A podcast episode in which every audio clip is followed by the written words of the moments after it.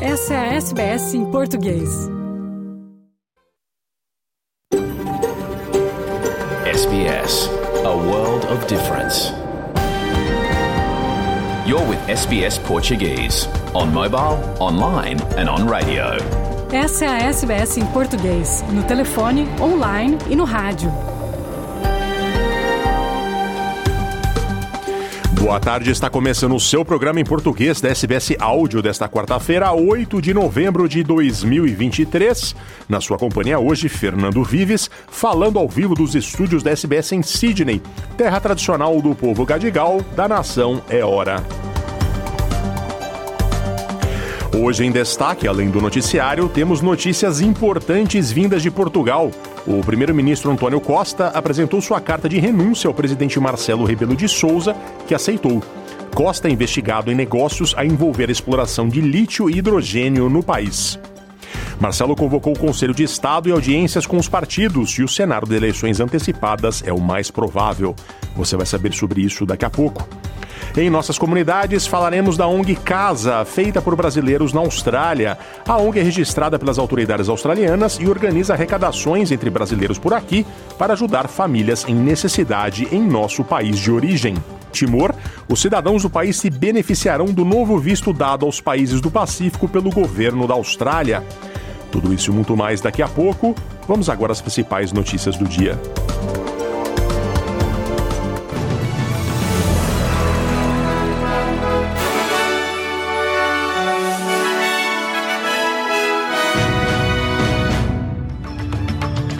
Os destaques do noticiário desta quarta-feira, na sua companhia, Fernando Vives.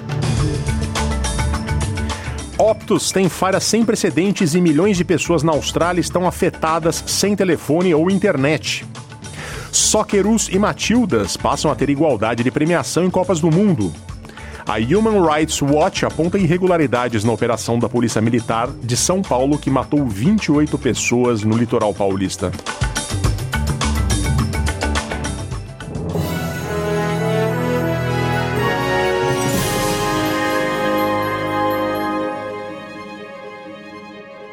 Já já a gente vai falar sobre a crise política em Portugal, mas antes vamos, com, vamos ao nosso noticiário. A Optus, uma das maiores provedoras de telecomunicações da Austrália, foi atingida por uma interrupção em todo o país, com seus servidores de telefonia móvel e internet indisponíveis para milhões de clientes e empresas. A Optus disse que seus engenheiros estão investigando a falha de rede que fez com que os usuários de telefones celulares não conseguissem fazer ou receber chamadas e a internet móvel ficasse inativa. Os serviços ferroviários de Melbourne também foram interrompidos por conta do problema, com todos os serviços metropolitanos interrompidos por volta das 4h30. A ministra federal das Comunicações, Michelle Rowlands, disse que a interrupção parecia ser um problema de rede profundo e significativo, enquanto um porta-voz da Optus disse que a empresa estava trabalhando para restaurar os serviços como prioridade. A CEO do Centro de Pesquisa Cooperativa de Segurança Cibernética, Rachel Falk, diz que a interrupção tem escala sem precedentes. As we see the fragility of the telco network, it connects everyone to everything. It connects uh, obviously train services, uh, hospitals, internet, um, phone services, and it's from you know right from Cairns to Melbourne to Perth to across here to the east coast. Os economistas dizem que o 13º aumento da taxa monetária na luta do Reserve Bank contra a inflação é uma notícia indesejável para quem paga hipoteca e futuros compradores de um imóvel no país. A análise da Rate City descobriu que o titular médio de uma hipoteca de taxa variável, com um empréstimo de 500 mil dólares, terá que pagar 76 dólares extras por mês, desde que os credores repassem o um aumento da taxa, o que é prática comum. A economista-chefe adjunta da AMP, Diana Mussina, disse à SBS News que, embora quem paga hipoteca esteja a enfrentar pressão no custo de vida, o aumento das taxas é uma boa notícia para os poupadores. About a third of households in Australia do not have a mortgage and do not rent. So if if you have that savings capability, then the then the interest that you can get on those savings goes up. So it is positive news for savers. O Reserve Bank, que é o Banco Central da Austrália, aumentou as taxas para 4,35% na reunião de ontem, um aumento amplamente esperado pelos economistas em meio a persistentes pressões sobre os preços. O primeiro-ministro Antônio Albanese chegou hoje a Rarotonga para a reunião de líderes dos fóruns das Ilhas do Pacífico esta semana. Antônio Albanese se reúne a líderes de 18 nações do Pacífico para chegar a um acordo sobre medidas para implementar a estratégia 2050 para o chamado Blue Pacific Continent, a medida que procura mostrar que os sinais de divisão no Pacífico estão no passado. A Austrália deu muita importância ao acordo de 2022, que abrangerá as alterações climáticas, os desafios de segurança e as questões nucleares, como parte de um enfoque diplomático regional renovado. O PIF, que é o nome do, do, do, acordo, foi prejudicado por ameaças de saídas e, não compare... e, e falta de comparecimento de participantes, com o primeiro-ministro das Ilhas Salomão, Manasseh Sogavari, uma ausência notável este ano, após o estreitamento de laços entre a nação insular do Pacífico e a China. Um raro lagarto que não foi avistado por cientistas por 40 anos foi encontrado vivendo no nordeste de Queensland. Cientistas do Museu de Queensland da Universidade James Cook haviam sido encarregados do desafio de encontrar o chamado Lyons Grassland Striped Skink no início deste ano. A pesquisa conduzida pelo pela Resilient Landscapes Hub, do Programa Nacional de Ciência do Meio Ambiente, procura répteis altamente ameaçados no estado. Os cientistas receberam financiamento para encontrar três espécies de lagartos com distribuições geográficas muito pequenas, confinadas à área da Mount Surprise, cerca de 300 quilômetros ao sul de Cairns. A Sociedade do Crescente Vermelho Palestino acusa as forças israelenses de atacarem um comboio humanitário na cidade de Gaza. A organização humanitária afirma que o comboio de cinco caminhões transportava produtos médicos vitais para instalações de saúde na região, como o Hospital Al-Quds, quando foi atacado, danificando dois caminhões e ferindo um motorista. Até agora, o bombardeamento implacável dos militares israelenses na faixa de Gaza matou mais de 10 mil pessoas, 40% das quais crianças, segundo o Ministério da Saúde de Gaza. Apesar do custo para os civis, a liderança de Israel recusou um cessar-fogo até que todos os reféns detidos por militantes do Hamas sejam libertados. O porta-voz-chefe do exército de Israel, Daniel Hagari, diz que não há planos para uma pausa na violência na região. Hamas terrorists are telling themselves that there will be a ceasefire. There is no ceasefire. We continue forward. We are focused on the attack in Gaza, and at the same time, we are operating simultaneously in each of the sectors in the north. Hoje completa-se um mês dos ataques do Hamas a Israel, que deixou 1.400 mortos e mais de 200 sequestrados. Os Socceroos e as Matildas estão prestes a serem recompensados com a primeira divisão meio a meio no prêmio em dinheiro de atuações em Copas do Mundo.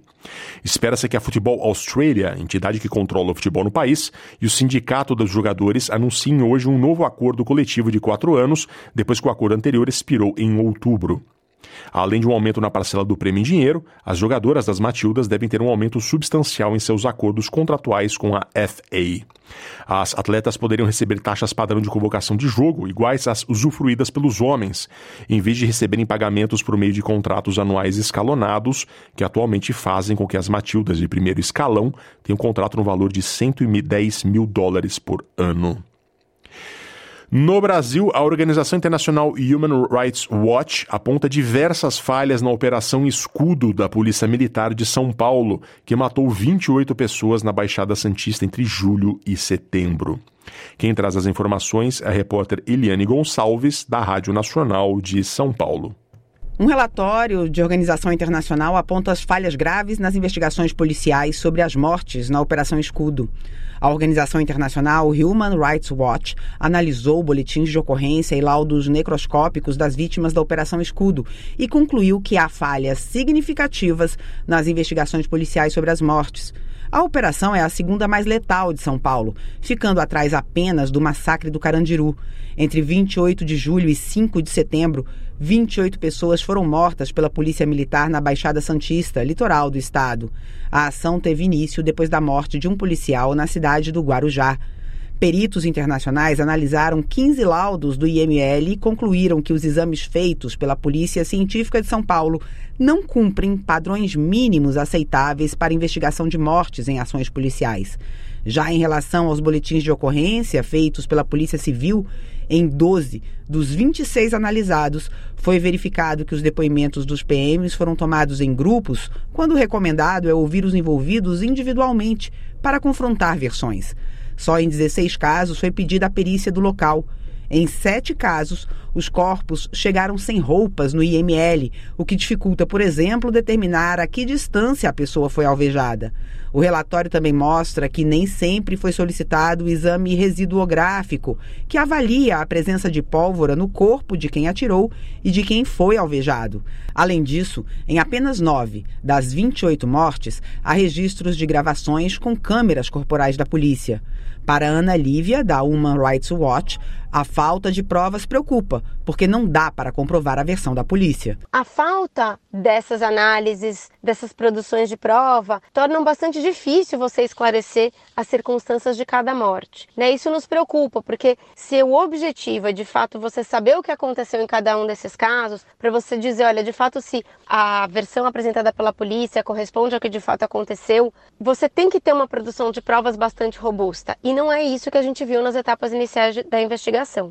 A recomendação da organização é de que as investigações de mortes em operações policiais não devem ser feitas pelas polícias, e sim pelo Ministério Público.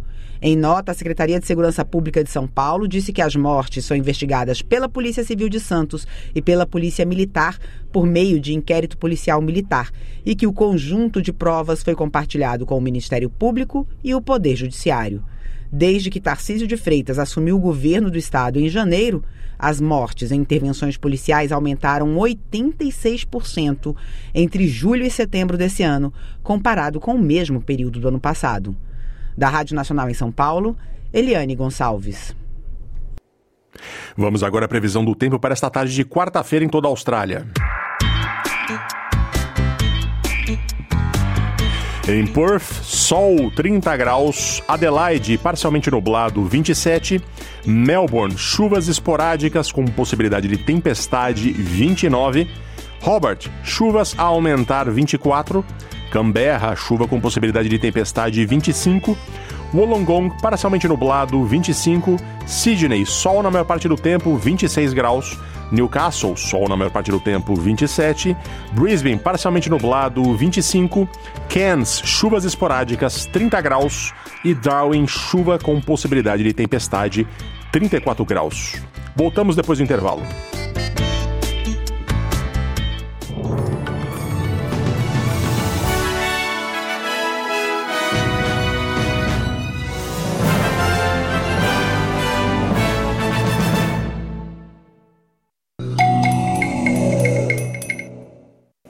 Daqui a pouco nós vamos falar sobre a demissão do primeiro-ministro de Portugal, Antônio Costa, e o, e o grande caos agora que entra a política portuguesa pelos próximos dias.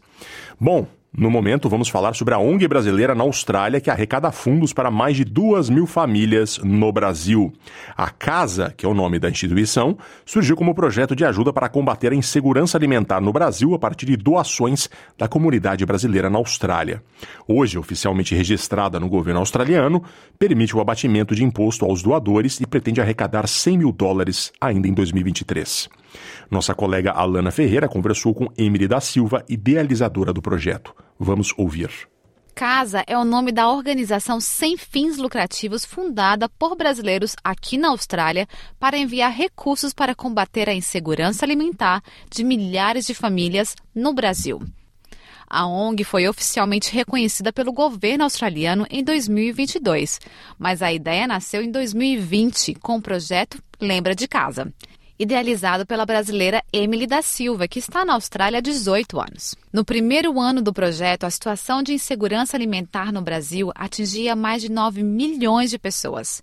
Mas após o período de pandemia entre 2020 e 2022, a pesquisa realizada pela Rede Brasileira de Pesquisa em Soberania e Segurança Alimentar e Nutricional, PESAN, aponta que em 2022 mais de 33 milhões de brasileiros se encontravam em situação de fome. Meu nome é Alana Ferreira e a gente conversa agora com a fundadora da ONG Casa, Emily da Silva. Bem, é um prazer imenso estar aqui com vocês hoje. Essa já é a terceira vez que a gente vem conversando com você, porque cada vez esse projeto muda um pouquinho de formato. Então, só para a gente lembrar como que começou. Começou em 2020, depois o que, que foi 2021 e o que, que é agora 2023. Até o nome mudou. Era Volta para Casa, Lembra de Casa e agora virou uma ONG. Como que, que é, que foi esse percurso? Esse percurso tem sido cheio de milagres, né? Nós começamos a, o projeto como projeto Campanha Social Lembra de Casa em 2020, com uma ideia de arrecadar 25 mil dólares aqui da comunidade local para ser enviado para o Brasil e para se tornar é, é, né, ou é, cestas básicas. E nós, no primeiro ano, em três semanas, conseguimos esse feito, chegamos a 28 mil dólares como campanha. E do, no segundo ano, percebemos que a fome tinha praticamente dobrado, então nós saímos de é, a, por volta de 9 milhões de brasileiros com fome em 2020. Depois as estatísticas mostraram que a gente já tinha é, 19,3 é, milhões de brasileiros em fome, então dobramos a meta e passamos a 50 mil de meta no ano de 2021 e conseguimos é, chegar a 57 mil dólares de doações, o que foi fantástico. Então, em 2022, nós demos uma pausa no processo, organizamos a casa e tivemos a honra, uma grande honra, de sermos agora uma ONG registrada com o que nós chamamos de DGR Status, que é o, o tax benefício, né? Então, nesse momento, não só somos uma ONG, mas também conseguimos dar para as empresas e pessoas que doam uma a oportunidade de que tirem isso do seu imposto de renda, que foi uma coisa muito grande. Apenas ONGs como o Unicef, por exemplo, que conseguem fazer um trabalho desse. Então a gente está muito honrado com esse presente que o governo australiano nos deu, né? E hoje somos uma ONG. Isso é legal. É, então o projeto que surgiu em 2020 surgiu é, durante a pandemia? Exato, exatamente. É, o projeto é, foi uma ideia minha, mas ninguém faz nada sozinho, né? Eu tenho uma equipe maravilhosa que trabalha comigo desde o primeiro projeto. Convidei algumas pessoas e fizemos, né? Montamos o projeto em 2020. Em 2020, o maior problema é que a gente não podia ir para casa, né? Então, a, a chamada lembra de casa foi desse espaço de poder dizer, tem pandemia no Brasil, as pessoas estão passando fome, nós estamos, não podemos fazer nada pelo nosso país, nem visitar, né? É, então, vamos fazer alguma coisa. Então, durante esses dois anos, a nossa campanha chamou Lembra de Casa, e era essa, essa, esse chamado de volta para as raízes mesmo, né? De entender o nosso privilégio, porque por mais que tivemos, sim, né, o, a, a, parada, né, a pandemia e toda a coisa da parada econômica, nada se comparou com o que aconteceu no Brasil, né? Então, para a gente foi vindo de um lugar de privilégio mesmo, de dizer, nossa, nós temos tanto, vamos dividir um pouquinho, vamos fazer a nossa parte, né? Entender o privilégio e aí nós criamos. Então, sim, foi criado no meio da pandemia o projeto. E, e a gente conseguiu milagres, né? Eu sempre falo que esse projeto é letado de milagres. E o nome também mudou um pouquinho durante esse tempo, né? É, chamava Projeto Lembro de Casa e agora como que qual é o nome de vocês? nossa, agora somos uma ONG chamada Casa. Na verdade, como projeto, a gente, na época de campanha, a gente ainda fala do Lembra de Casa, né? Que é um chamado tão do coração, né? Tão gostoso. Mas nós hoje, pra, por nos tornarmos uma empresa australiana, porque nós somos uma ONG australiana, somos registrados aqui, somos auditados pelo governo da Austrália. Então, nós precisávamos criar um nome que as pessoas da língua inglesa pudessem falar lembra de casa, eles não conseguem falar, é muito difícil, enrola a língua, aquela coisa. Então, a casa acabou se tornando essa conotação de, de casa, né? A gente, onde a gente está, está a nossa casa, né? Então, nós fizemos essa pequena mudança aí do nome para poder expandir para esse público que fala inglês também, né? Para que a gente não seja exclusivo só da comunidade brasileira. Isso é outra pergunta interessante. Então, qual, quem são as pessoas que vocês procuram para colaborar junto com o projeto da ONG Casa? Como colaboradores, é, nós temos, é, inclusive até no nosso board directors, uma das nossas diretoras é, é, australiana. Então, nós temos pessoas de todos os lugares, a maioria brasileiros, mas para trabalhar com a gente pode ser qualquer pessoa, né? E também para doar qualquer pessoa. Mas tem um chamado interessante que a gente sente, que é assim: quando a gente fala da casa, a gente está falando de algo que a gente conhece, né? Então, quando a gente fala lembra de casa, ajuda a nossa casa, a gente percebe que existe essa ponte, aonde o brasileiro vai ser aquele que vai levar a necessidade do Brasil para fora do Brasil. Então, em outras palavras, nós estamos abertos e super né, é, honrados em receber ajuda de todo mundo. Mas nós vemos os brasileiros como os embaixadores da casa que vão falar, gente, a casa está precisando, minha casa precisa de mim. Né? Então, é o brasileiro que faz a ponte entre o Brasil e o povo de língua inglesa. Por mais que nas nossas comunicações é tudo inglês, hoje a gente mudou tudo, mas a gente ainda vê essa coisa de nós somos os donos da casa e que precisamos chamar os nossos amigos para reconstruir a nossa casa. Então, existe um papel muito importante da comunidade brasileira no nosso projeto, porque somos nós os donos da casa, né? Isso é muito legal. E no release que vocês mandaram, vocês falaram que vocês estão que tanto pessoas físicas como instituições e organizações podem virar contribuidores do projeto, certo? Correto. Nós temos hoje, ainda mais com essa, esse presente do governo australiano, e eu volto a repetir isso porque é muito grande. É, a, quando nós conseguimos essa, esse, esse, esse esse presente chamado de GR, que é o tax benefit, basicamente ele diz: as pessoas que deveriam pagar imposto e o dinheiro ser gasto dentro da Austrália, a Austrália nos deu de presente para que a gente possa ajudar o Brasil. Então nós estamos tirando dinheiro do tax payable na Austrália para levar para o Brasil. Então isso é grande, né? Então para nós, a gente viu isso como um presente imenso, não só para nós, mas para as pessoas que doam, para as empresas. Então nós vemos empresas, por exemplo, que mandam cestas básicas para o Brasil aqui, brasileiros, tem empresas aqui, e falam: não, realmente a coisa está feia no Brasil. Só que eles faziam esse projeto sem poder comprovar, sem ter certeza se chegava. Eles não conseguiam é, nenhum benefício fiscal. Então a casa hoje acaba sendo um lugar onde as pessoas aqui, brasileiros, donos de empresa, pessoas que estão, graças a Deus, super bem, podem estar tá, é, fazendo uma contribuição direta para o Brasil e tendo abatimento do imposto de renda na Austrália. Então, sim, Pessoas físicas e pessoas jurídicas podem abater o imposto de renda nas doações da casa, mas nós vemos isso como um grande presente para os empresários brasileiros, que podem ajudar a sua casa e contribuir com esse país maravilhoso que a gente mora aqui, que é a Austrália, né? Então, por ser uma ONG registrada na Austrália, através da ONG Casa seria um, um canal mais seguro de fazer essa transferência de recurso daqui da, da Austrália para pessoas com realmente necessidades no Brasil. 100%. E tem uma coisa interessante do que você está falando. Nós temos também, é, é, primeiro isso, a gente tem certeza que chega, por quê? Porque abrir uma ONG na Austrália já é difícil. Conseguir o que nós conseguimos com esse tax benefit, ainda mais difícil. Então a gente teve que provar tudo para conseguir chegar nesse, nesse, nesse presente do DGR, né? E além de tudo, nós somos auditados anualmente pelo governo da Austrália.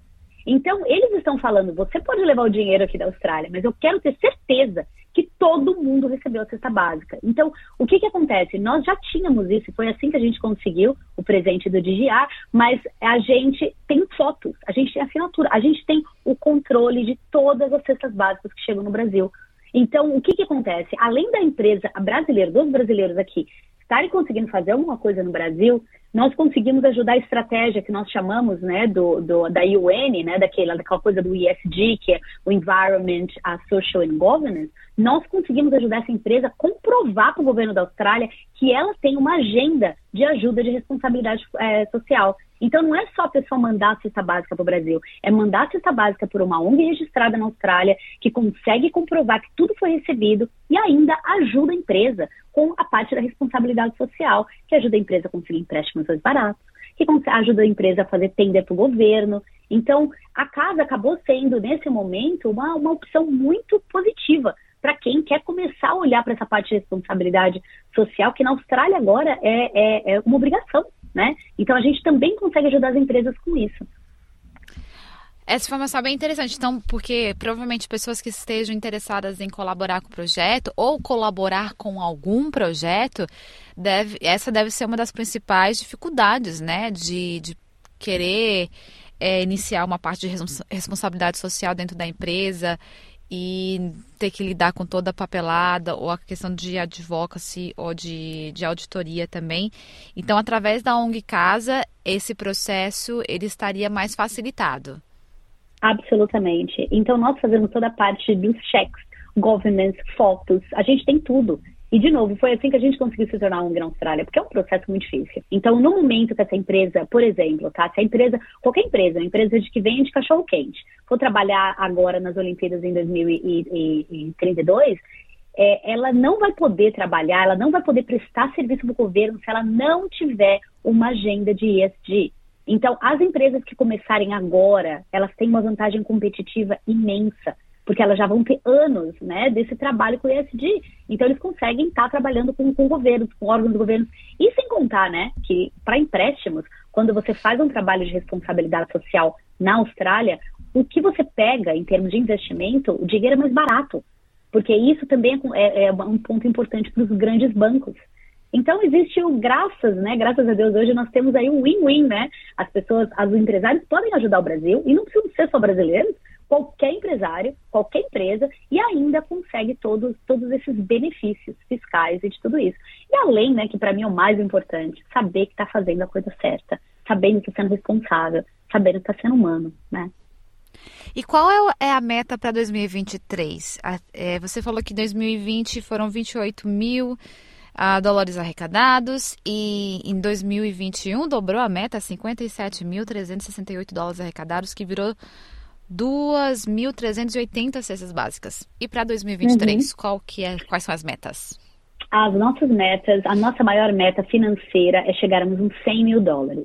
E assim, hoje em dia, os 100 mil dólares não, não valem mais tanto quanto valiam há dois e, anos é, atrás, outra né? Pergunta, exatamente. É, então, hoje nós temos a mesma meta de alimentar essas duas mil famílias que no ano anterior, né, na última campanha, nós conseguimos alimentar com 25 dólares. Mas no momento, com a taxa de, de câmbio, né, que caiu de 4 dólares para 3 dólares agora. E mais, né? O custo do alimento no Brasil aumentou de forma exorbitante. Então, esses dois pontos são os que estão fazendo o valor do cesta básica aumentar muito. Então, nós temos a meta mínima de atingir 2 mil pessoas arrecadando 100 mil dólares esse ano. Então, essa é a nossa meta. Claro, se arrecadarmos mais, e temos toda a fé que chegaremos nisso, a gente consegue alimentar mais. Todo o dinheiro que entra vai ser revertido aí em cesta básica, como sempre foi. E como que, que, esse, que essas cestas são distribuídas no Brasil? Quem são as organizações que recebem essas cestas? Como que elas realmente chegam nas pessoas? Claro, essa é uma pergunta importante. Para a gente é o diferencial nosso, para muitas organizações. O que acontece? Nós é, tínhamos muito receio em mandar dinheiro para o Brasil, né? Por quê? Porque a gente não ia saber exatamente o que, que ia ser, como iam ser gastos os recursos. Então, o que, que a gente, o que, que a gente se disponibilizou a fazer? Nós nos disponibilizamos a fazer todo o processo até a entrega da última cesta básica. E aí, como é que funciona isso daqui da Austrália? Basicamente, a primeira coisa que nós fazemos é olhar as pesquisas. Então, a última pesquisa que nós tivemos foi em 2021, 2022, pela Rede Pensão de Alimentos. Então, o que, que eles fizeram? Eles entenderam que existe toda uma, uma demografia da fome. Tem a geografia da fome, que fica geralmente na área norte-nordeste do país. E a demografia dessa fome são mulheres com um salário grande maioria afrodescendentes, com muitos filhos. Até existe um termo que a gente aprendeu durante a campanha, daquela a viúva de marido vivo, né? Que os maridos às vezes abandonam essas famílias, vão para outro lugar e essa mulher fica com uma renda e vários filhos. Então nós vimos que esse é o retrato da fome, assim, e eu digo da fome e miséria, porque no Brasil hoje são mais de 120 milhões de brasileiros em insegurança alimentar. Então ele come o que está na frente dele, mas ele não sabe como ele vai comer o próximo. Então, a situação é bem grave, mas quem está em miséria completa, que é aquele que não tem o que comer hoje, nós estamos falando de 33 milhões de, de brasileiros. Então, o que, que a gente faz? Nós primeiro olhamos todas as pesquisas, entendemos onde a fome mora, e ali nós vamos pegar o dinheiro, toda a doação foi feita aqui, e nós vamos ter e vamos mandar esse dinheiro direto para a empresa de cestas básicas. Então, o dinheiro não vai para a organização, ela vai para a empresa de cesta básica que vai montar essas cestas e vai fazer entrega nos projetos. E que projetos são esses, né? Os projetos são exatamente nas áreas que eu discuti, que eu falei aqui para você, que é a gente olha a, a geografia e a demografia. Então, aonde existem esses projetos é onde a gente vai. Então, por exemplo, uma das áreas com maior entrega de cestas básicas hoje é Manaus, na Amazonas. E por que em Manaus? Porque a comida não chega em Manaus. O ano no último, na última campanha, quando chegou comida, ninguém acreditou que ia dar certo, porque é muito fácil entregar comida no Sudeste, é muito fácil no Sul, mas chegar no Nordeste e Norte, onde as estradas são horríveis, onde tem corrupção daqui até lá em cima para chegar, coisas se perdem. Então, nós vimos a necessidade de que nós entregamos a comida direto para os projetos e os projetos vão ter as listas das famílias que vão então fazer entregas para essas famílias. Então, é assim que a gente consegue garantir que todas as famílias vão receber as cestas básicas, porque nós entregamos cestas básicas e não dinheiro no Brasil. Se faz sentido. Não, legal. E como que esses projetos são selecionados, ou, ou as, as, ONGs são, são. Como que vocês conseguem contactar essas ONGs daqui? Nós vamos atrás das ONGs. Então a gente vai nas áreas. Por exemplo, como não teve pesquisa nova, nós vamos usar as mesmas ONGs que usamos no projeto de 2021. Então, nós vamos nas, nas, áreas, a gente faz contato nas áreas e a gente começa a perguntar, e aí a gente abre o processo de licitação. Eles têm que voltar para a gente explicando por que, que eles querem trabalhar com a gente, quais são o público que eles atendem, e nós temos um critério de seleção muito, muito, muito é, rígido, no sentido de não, não trabalhamos com política, não trabalhamos em é, limitação com religião. Em outras palavras, a gente não atende uma religião, a gente atende todas. E nós não trabalhamos com, com, empresas ou com organizações que são patrocinadas pela política, porque a gente não se envolve em política. Então, nós precisamos desses dois pontos e também precisamos ter certeza que a ONG é organizada o suficiente para prestar contas de absolutamente tudo, porque isso é o que a gente também tem que prestar contas para os doadores e também para o governo da Austrália. Então, nós abrimos a licitação, fazemos o peneirão, então nós recebemos o pedido, por exemplo, em 2021, de mais de 7 mil cestas básicas, e nós só conseguimos entregar para 2 mil, o que já foi muito difícil. Mas nós temos que fazer isso para poder ter certeza da qualidade do projeto e da entrega dessas cestas da forma correta. Então, isso para a gente é extremamente importante. E esse projeto ele funciona anualmente? É, até o momento foi anualmente, né? Foi sempre focado na, na época do Natal. Tem alguma diferença para a partir de agora, que virou ONG 2023? Excelente, sim, e essa é a ideia. E é exatamente por isso que hoje nós temos é, doações mensais também. As pessoas podem ajudar uma vez, podem ajudar no Natal, mas também podem, a gente super agradece se puderem doar de uma forma mensal, para que a gente possa agora fazer entrega. Ah, no nosso planejamento é o ano que vem conseguimos fazer pelo menos duas entregas e ali vamos aumentando. Uma vez que tivermos dinheiro em caixa, estamos mandando dinheiro, é, comida para o Brasil, né? Então a ideia é que a gente tenha mais uma sustentabilidade de doações de empresas e de pessoas físicas, para que a gente consiga continuar esse trabalho todo mês, né? A ideia nossa é que a gente chegue ao ponto de ter entrega todo mês e que a gente também tenha estoque de, de é, para qualquer coisa que possa acontecer, uma tragédia, uma, uma, né, um, um fogaréu no Brasil, ou aquela coisa da, das, das enchentes, a gente poder também entrar com processos de auxiliar quando as pessoas estão passando por alguma coisa que estava fora da sua, do, do seu controle. Não, isso realmente mostra que os horizontes da ONG vêm expandindo bastante. E as pessoas que, que conseguem, que querem colaborar, é, são só pessoas que estão na Austrália ou também pessoas que estejam em outros países fora do Brasil teriam acesso à ONG Casa? Sim, sem dúvida nenhuma. Qualquer pessoa pode, pode doar. Principalmente agora, o nosso, a, a, nosso site tem essa opção do pagamento do Apple Pay, cartão de crédito, então qualquer lugar pode doar. Inclusive em 2021, nós tivemos é, 14 países além da Austrália que, que a gente recebeu doações. Então, é, o trabalho ainda é muito pequenininho para tudo que a gente quer que ele se torne, né?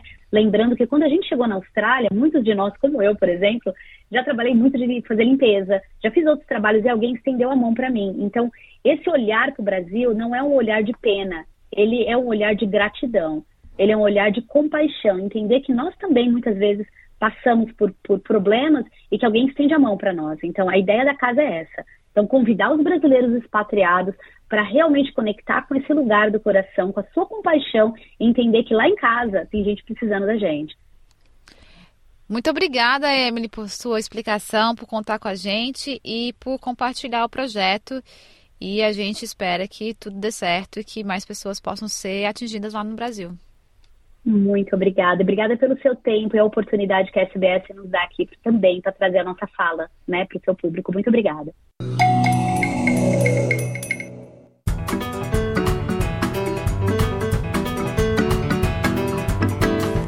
Falamos agora da crise política em Portugal. O primeiro-ministro Antônio Costa demitiu-se e o presidente Marcelo Rebelo de Souza aceitou a demissão. Costa é alvo em processos de exploração do lítio e do hidrogênio no país. Em seu discurso, afirmou estar de consciência tranquila, mas que não tem mais condições para se manter em suas funções. Antônio Costa deixou claro que não vai recandidatar-se ao cargo de primeiro-ministro. Este é o discurso de demissão de Costa via RTP. É, porém, meu entendimento que a dignidade das funções de Primeiro-Ministro não é compatível com qualquer suspeição sobre a sua integridade, a sua boa conduta e, menos ainda, com a suspeita de prática de qualquer ato criminal. Por isso, nesta circunstância, obviamente, apresentei a minha demissão a Sua Excelência, o Sr. Presidente da República. Antônio Costa demitiu-se na sequência de uma investigação sobre negócios de lítio e hidrogênio em Portugal, como a instalação de uma unidade de hidrogênio verde em Sines ou a construção de, uma mega, de um mega centro de dados. Projetos que, em alguns casos, já tinham rastro de polêmica desde 2019. Numa pequena viagem do tempo, a RTP recorda a história de alguns desses investimentos, a começar pela exploração de lítio em Montalegre, norte do país. O jornalista Sérgio Infante recorda os temas controversos. Comecemos pelo lítio. O contrato de concessão para a exploração em Montalegre, em Vila Real, entre o Estado e a Luz aos Recursos Portugal Lithium, causou polémica logo em 2019, com a constituição da empresa três dias antes da assinatura.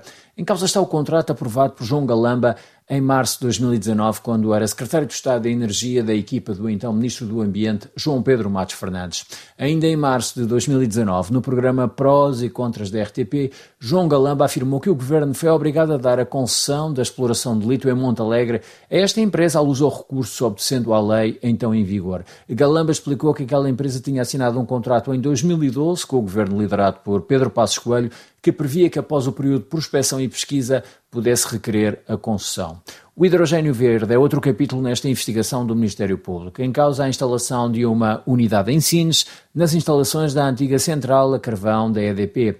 O primeiro projeto envolvia um promotor holandês e também empresas portuguesas de energia, mas esta primeira proposta esteve sempre envolvida em suspeitas, com notícias frequentes na comunicação social, levando mesmo João Galamba a uma atitude invulgar quando, em 2020, o ainda secretário de Estado de Energia divulgou toda a lista de contactos que manteve sobre este tema, o hidrogênio verde.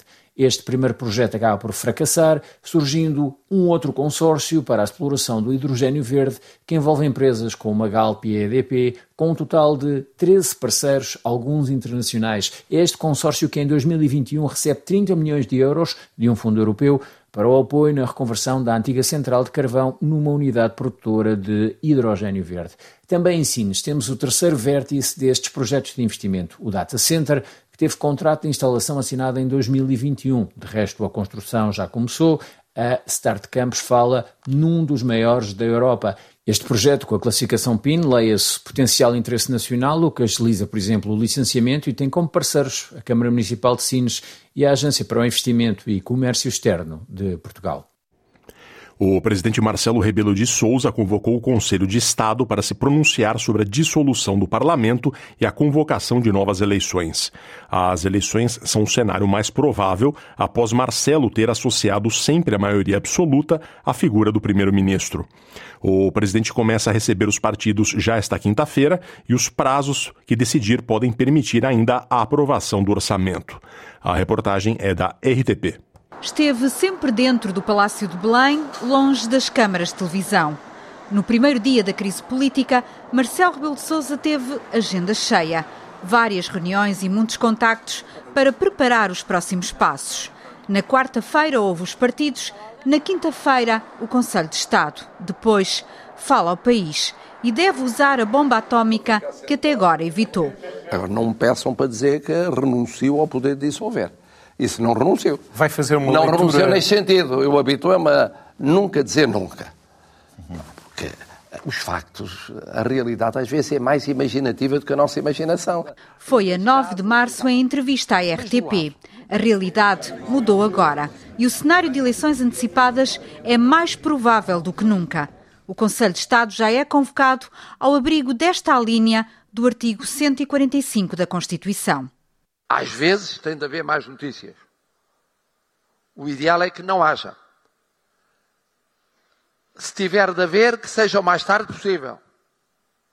Com o mínimo de custos em termos de instabilidade.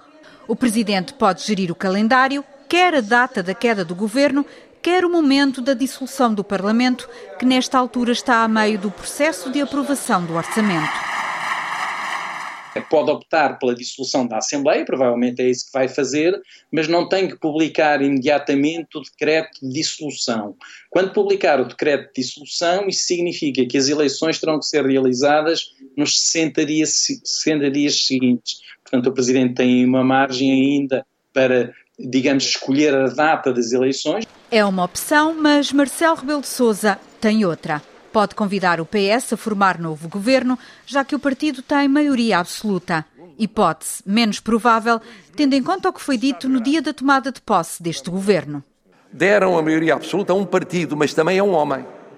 Vossa Excelência, Sr. Primeiro-Ministro.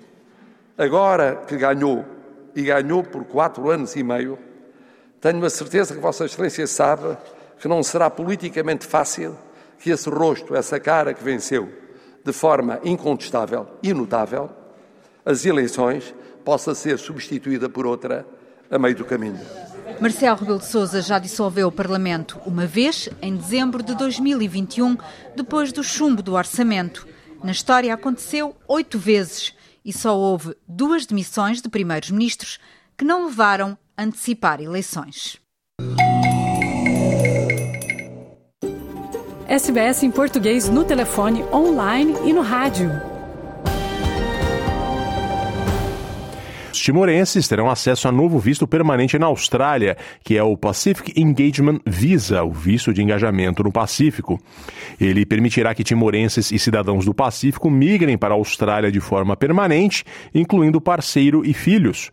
Os aplicantes deverão ter uma oferta formal de emprego contínua na Austrália e serão apoiados pelo governo australiano para se conectarem com empregadores na Austrália. Nosso colega Jason Matias é quem conta. O Senado australiano aprovou legislação para a criação de um novo visto permanente chamado Pacific Engagement Visa, ou Visto de Engajamento no Pacífico.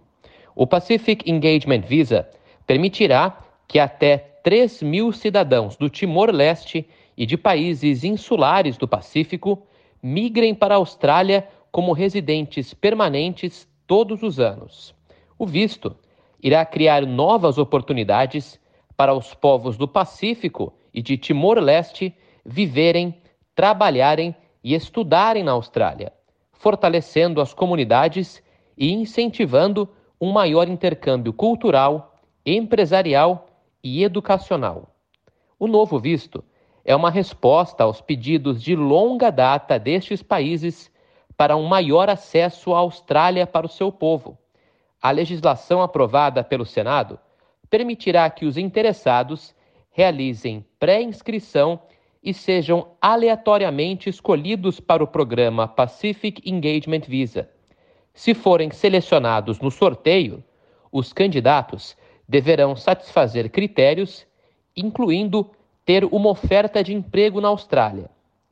Para ser elegível para o Pacific Engagement Visa, os aplicantes precisarão ter entre 18 e 45 anos para participar do sorteio, ser selecionado através do processo do sorteio, ter uma oferta formal de emprego contínua na Austrália ou seu parceiro ou cônjuge deve ter uma oferta de emprego, atender aos requisitos de inglês, caráter e saúde, possuir um passaporte de um país participante, ter nascido ou ter pais que nasceram em um país elegível. Os candidatos podem incluir um parceiro e filhos legalmente dependentes em sua aplicação. Outros detalhes do programa, incluindo requisitos de elegibilidade para o sorteio e visto, serão disponibilizados próximo ao início do programa.